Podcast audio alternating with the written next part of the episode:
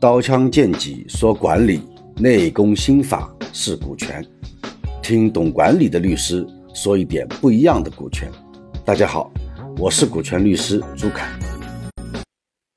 我们在前面的节目中间啊，花了很大的篇幅来说明股权所有权的这个问题。我们就是想让各位企业家和老板们知道，股权其实非常的重要，而且现在比过去任何一个时间都重要。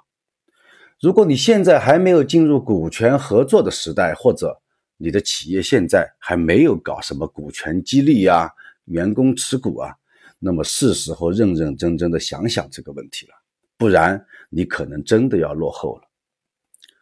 那么从我们今天开始啊，我们讲股权的第二部分——控制权，这也是个非常重要的内容。那么什么是控制权呢？控制权就是公司的经营管理决策权。通常来说，我们企业的经营管理决策分为三个层级：总经理、董事会、股东会。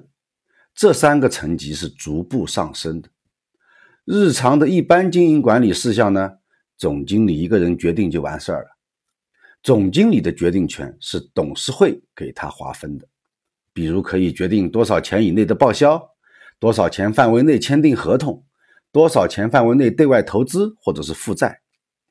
一旦总经理的决定事项超出了董事会授权的范围，那么这个事项就应当要提交到董事会这个层面。那么董事会一般来说是按照人头进行投票表决来决议一个事项，决议后再把这个通过的事项交给总经理去进行实施。比如说，总经理可以决定一百万以内的合同，那么一个合同的金额是三百万，它就超出了授权范围，总经理就被上报董事会进行审批。那么董事会由董事按照人头来投票，通过就可以实施；如果没有通过，那么这个合同可能就算了。董事会的决议事项呢，它其实也是有个授权范围的，授权它的就是它的上面一级股东会。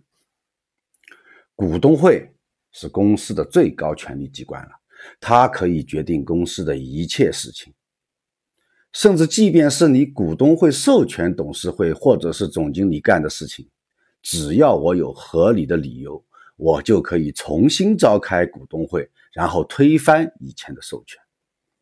所以，股东会是在公司的决策层面非常重要的一个机构。股东会呢？一般是按照股权比例来进行表决的，这个和董事会是不同。董事会是按人头，股东会是按持有股权的股权比例。只要超出规定股权比例的股东同意了，那么决议就可以通过。这个规定股权比例啊，有的时候是二分之一，有的时候是三分之二，这要取决公司的章程以及决议事项的重要程度。所以一般来说。一个公司最重要的控制权，首先在股东会层面。当然，股东会有的时候也不一定一直开，所以一般来说，开一次股东会，大家一起决议的都是一些相对比较重要的事情。因此，董事会和总经理啊，在把持日常公司的经营管理中，仍然是非常重要的，大家千万不要忽视。但是，整个公司的经营管理决策权。核心我们说还是董事会，所以在股权治理和股权架构过程中间，我们首先要把股东会里面的控制权这个问题讲清楚。